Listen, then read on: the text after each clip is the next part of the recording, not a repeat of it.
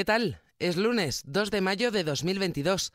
En este podcast repasamos los asuntos más destacados de los servicios informativos de XFM.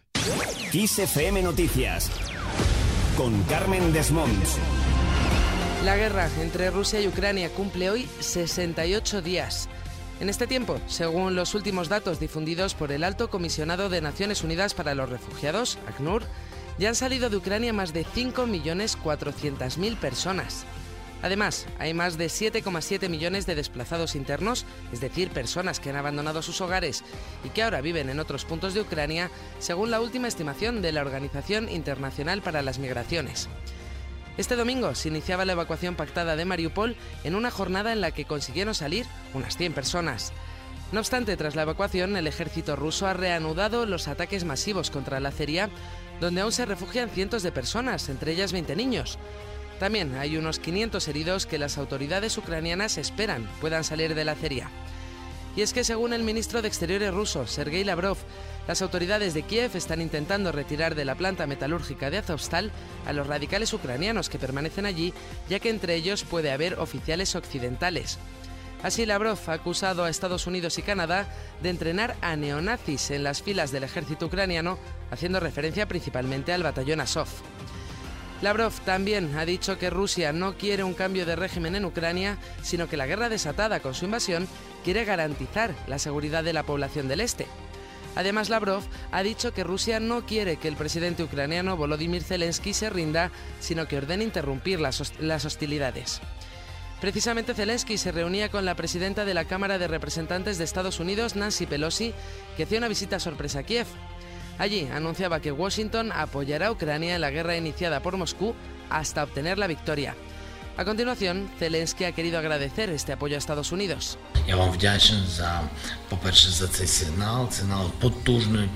Les agradezco esta señal de fuerte apoyo a Ucrania por parte de los Estados Unidos, el pueblo de los Estados Unidos, el Congreso, el apoyo bicameral y bipartidista.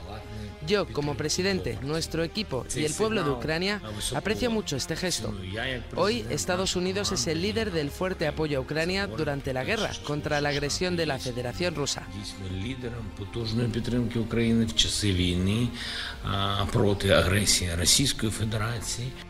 Esta situación en Ucrania sigue dando de qué hablar en la Unión Europea que buscará la forma de evitar más cortes de suministro del gas ruso. Los ministros de Energía de la Unión Europea tratarán este lunes en un Consejo Extraordinario la situación actual en el contexto de la guerra en Ucrania. En esta reunión, a la que asistirá la vicepresidenta tercera y ministra para la Transición Ecológica y el Reto Demográfico, Teresa Rivera, estudiarán el mecanismo diseñado por Bruselas para evitar más cortes de suministro de gas ruso como los sufridos por Polonia y Bulgaria. Cambiamos de asunto. 2 de mayo, Día de la Comunidad de Madrid. La Real Casa de Correos recuperará los actos institucionales previos a la pandemia con unos 800 invitados, entre ellos el líder del PP, Alberto Núñez Feijóo. Acudirá a arropar a la presidenta madrileña Isabel Díaz Ayuso semanas antes de que la dirigente tome las riendas del PP de Madrid.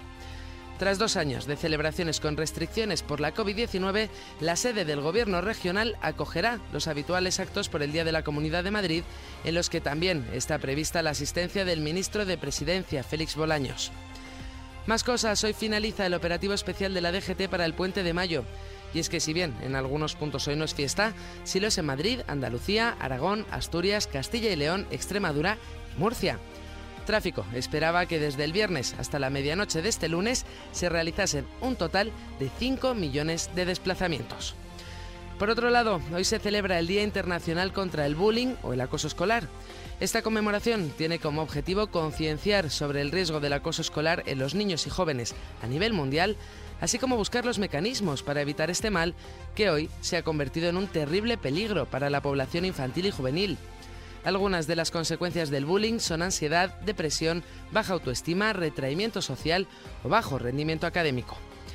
Y terminamos hablando de cine, porque esta noche se han entregado los premios Platino. La cinta de Fernando León de Araona, El Buen Patrón y la serie argentina El Reino han sido los triunfadores de esta edición. El premio a la mejor interpretación cinematográfica masculina ha sido para Javier Bardem, quien se lo ha dedicado a la memoria de su madre, Pilar Bardem, y también al actor Juan Diego, fallecido esta semana. Como es el Día de la Madre, evidentemente, dedicárselo a mi mamá, a la que amo, adoro y la tengo presente todos los días y que sé que está contenta porque hace un par de días ha ido con ella Juan Diego, que es uno de los maestros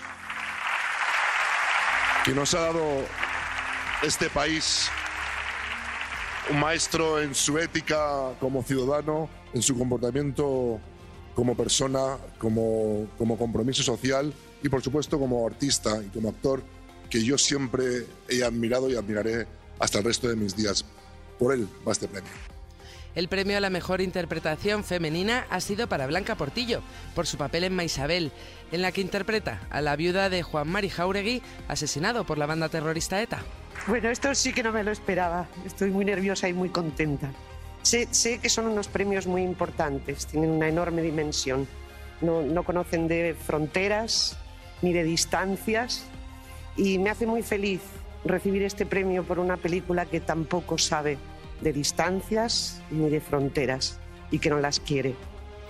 Además, el platino de honor ha sido para Carmen Maura, en reconocimiento a toda su trayectoria. La actriz ha querido compartir este premio con todos los actores y actrices con los que ha trabajado en países latinoamericanos. Muchas gracias a los que habéis decidido que este, este platino de honor me tocaba a mí. Yo, la verdad, lo siento como mucho, pero bueno, si me tocaba, me tocaba. Muchas gracias. Quiero compartirlo con todos los actores y actrices con los que he trabajado en todos esos países, que me han acogido, que me han mimado, que me han, que me han ayudado a conocer el país y que sobre todo que me he sentido muy querida. Con todos ellos quiero, quiero compartirlo y, y desearles todo lo mejor. Con esto lo dejamos. Recuerda que la información continúa actualizada puntualmente cada hora en los boletines de XFM en directo. Adiós.